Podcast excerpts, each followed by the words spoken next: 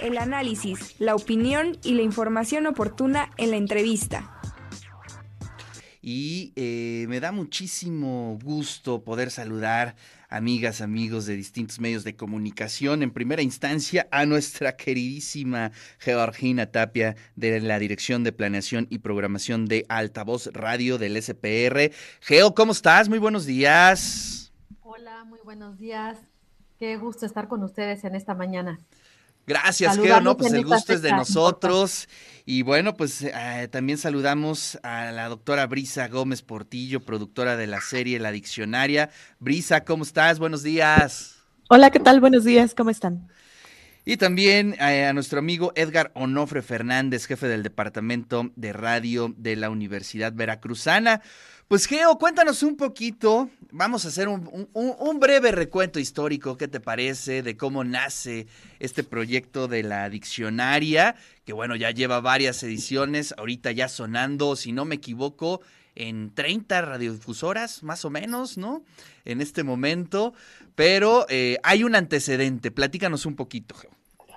Sí, les cuento un poco. Desde que nació Altavoz Radio, que eso fue a finales, no, principios, perdón, en febrero del 2020, uno de los temas ejes para nosotros ha sido el género. Hemos hecho campañas, hemos hecho una serie de programas especiales y de series que están permanentemente en las frecuencias de altavoz.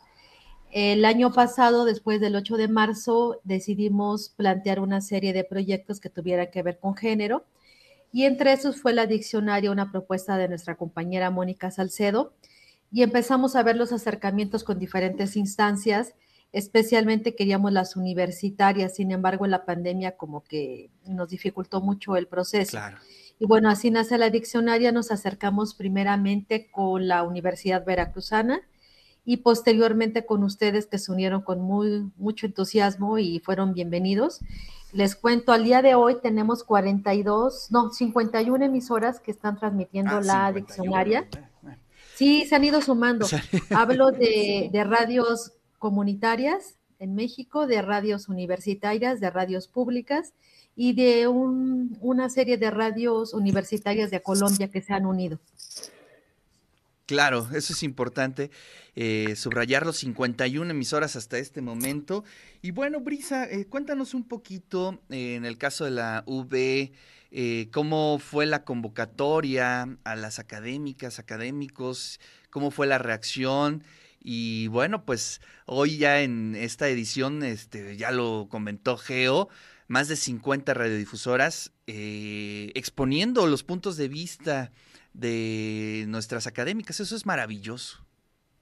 Sí, pues mira, no fue algo fácil porque nos agarraron eh, muchas ideas a partir del proyecto que nos compartieron desde altavoz y bueno, pues había algunos términos que queríamos además incluir desde la Universidad Veracruzana y bueno, pues empezar a buscar a las voces de las académicas, que aquí en la Universidad Veracruzana hay muchas que, que han hecho investigaciones sobre el tema, pero también buscar a estudiantes de maestría, estudiantes del doctorado, activistas que hay aquí en Veracruz y pues muchas aliadas que eh, pues al comentarles, oye, fíjate que pasa esto, estamos haciendo esta producción, ¿te gustaría participar? Y todas respondían, sí, claro, dime cuál es el término, cómo lo tengo que hacer.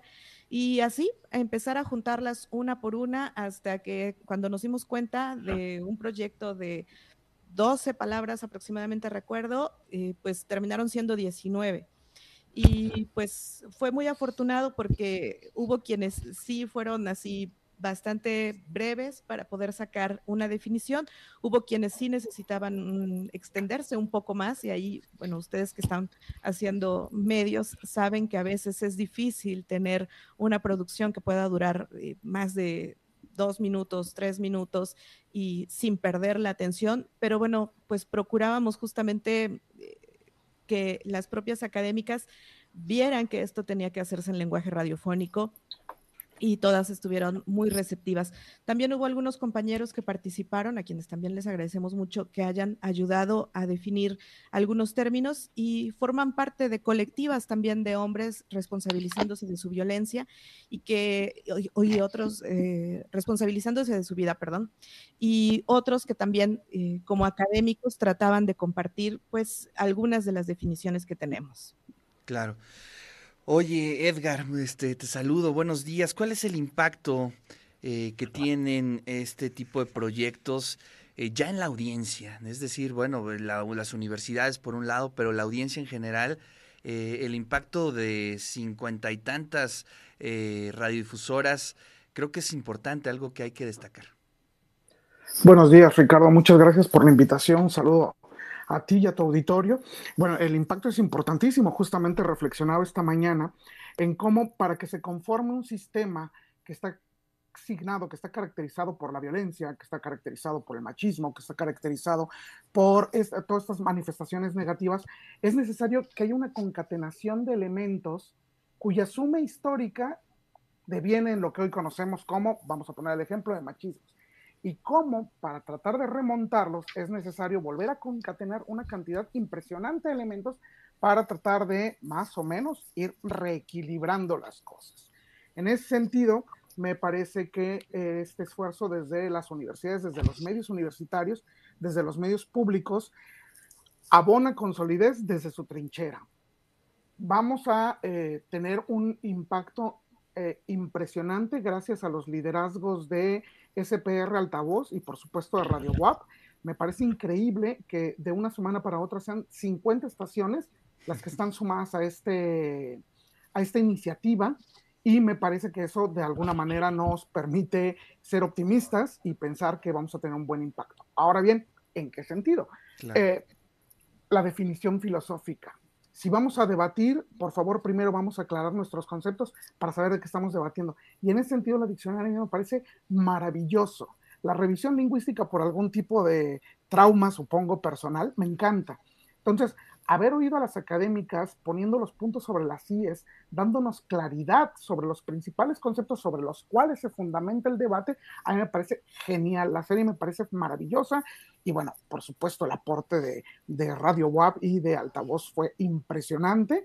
Entonces, creo que tenemos una serie con una solidez filosófica muy interesante, con una perspectiva de impacto muy interesante y que en términos prácticos me parece que se suma eh, de, forma eficiente a este reequilibrio de las desigualdades diversas que, tenemos como país. Claro, importante. Y además, sí, eh, fíjate que el día de la presentación surgieron ahí temas muy em, eh, complejos, pero muy interesantes. El tema lingüístico, ¿no? Es decir, cómo a partir del lenguaje podemos reconfigurar pues nuestro día a día, nuestra cotidianidad, nuestra relación con, eh, con todas y todos. Y eso es algo que está aportando o que está empujando precisamente este proyecto, Geo. Sí, nos parece la, la, importancia de la diccionaria, como hemos escuchado muchas veces, lo que no se nombra no existe. Desafortunadamente, lo que la diccionaria nombra existe. Y creo que ah, cada día nos duele despertarnos con noticias como saber que una de cada tres mujeres sufre violencia a lo largo de su vida, como que cada 11 minutos una niña o una mujer es asesinada por un familiar.